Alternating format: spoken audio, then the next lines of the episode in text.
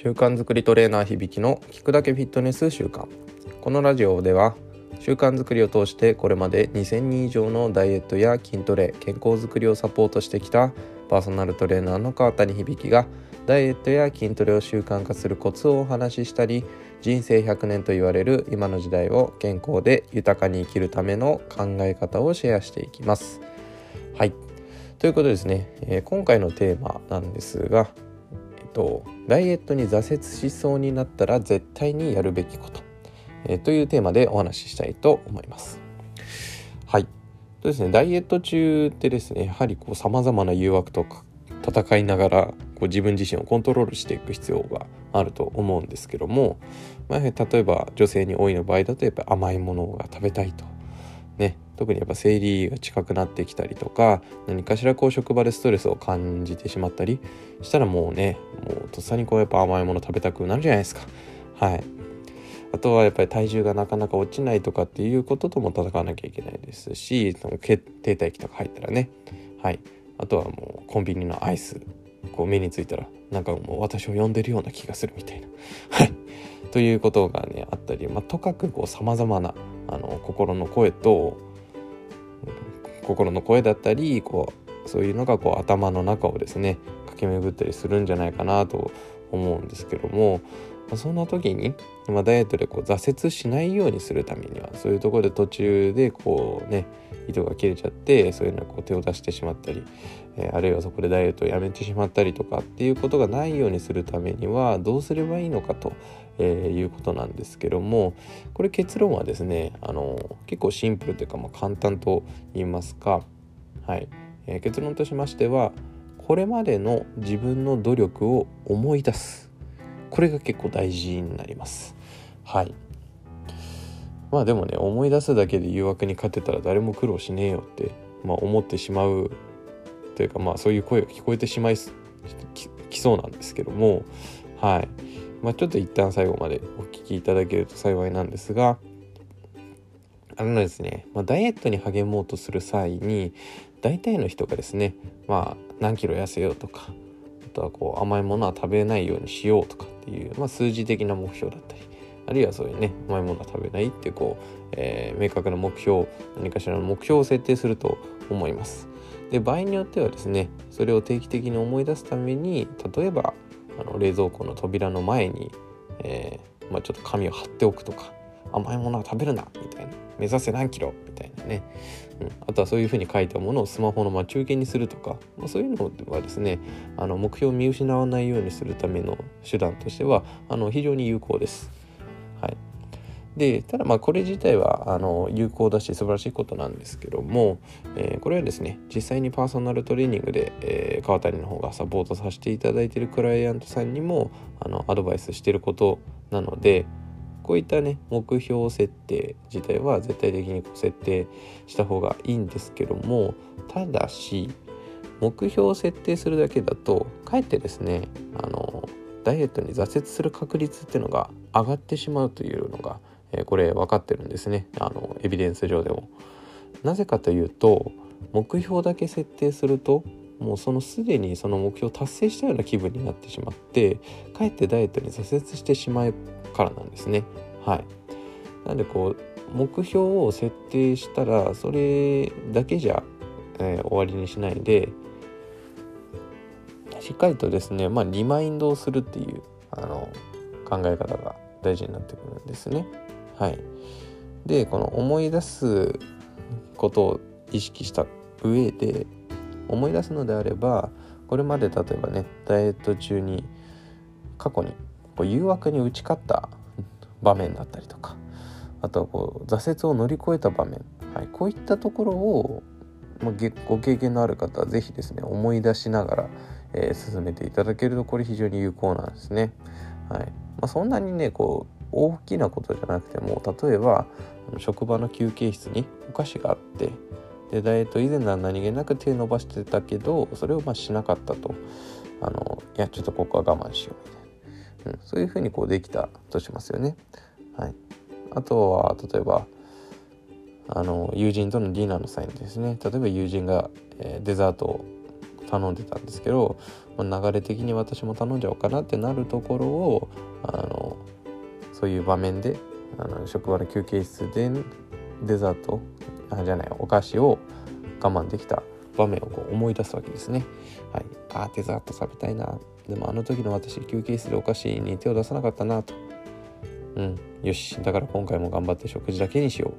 みたいないうところでしっかりとあの例えばやっぱり自分にこう規制をかけられる思い出すことでその時のこう自分のね気持ちをちゃんと鼓舞するというようなことをできるといいですね。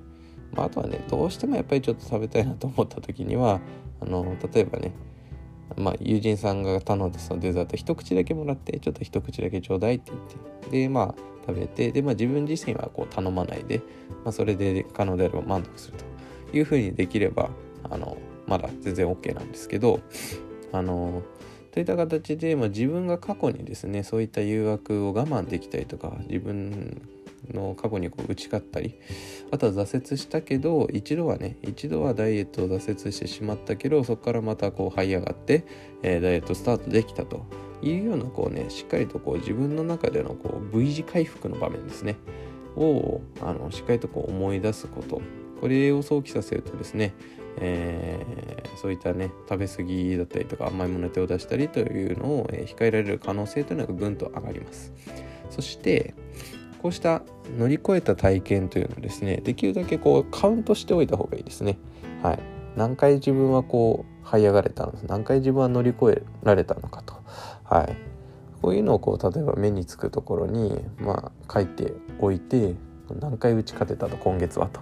いうのをやっぱ書いておくとその打ち勝てた分だけ自分の中の成功体験っていうのがやっぱ溜まっていくのでこれこそ自体がこう挫折しにくい習慣がついてくる自分に自信がついてくる、えー、というふうになってくるんですね。はい、でまたですね、まあ、こうした習慣というのはですね、えーと、さっき言ったようにこう目標を思い出すことと組み合わせると、まあ、リマインド、えー、ですねリマイン特にだから挫折を挫折を乗り越えた場面あるいは我慢できた場面こういったところを思い出す、えー、リマインドするっていうことで、えー、やることで非常にですね、え効果を発揮してくるんですね。例えば朝目標を書いた紙にこうをですね毎日見えるところに貼っておいたりノートに書き記したものを朗読して読み上げたりとか、でそして夜はその日一日頑張ったこととか乗り越えたことを思い出してノートに書き溜めておくとか。あのそういったことをしておくことですね。まあ、自分自身の目標が何で一体どういう目標を自分がちゃんと掲げててそのために自分がどのようなことをね今日頑張ったのかと、えー、日々それをリマインドさせる習慣をつけることでですね。これはかなり格段に挫折する確率が減って特にこうダイエットですとかトレーニングとかこういったことを習慣化できるような、え確率というのがですねぐぐんと上がるんですね。逆にこう頑張れなかったりとか誘惑に負けてお菓子を食べてしまったとしてもここをね落ち込むんじゃなくて、まあ、なぜできなかったのかと、はい、まあ確かに、まあ、その時仮にねこうデザートに手を出してしまったと。でちょっと食べてしまった、まあ、こういったところでね逆に落ち込んでしまうのではなくて、えー、まずその原因を考えるとなぜこの前は我慢できたのに今回我慢できなかったのか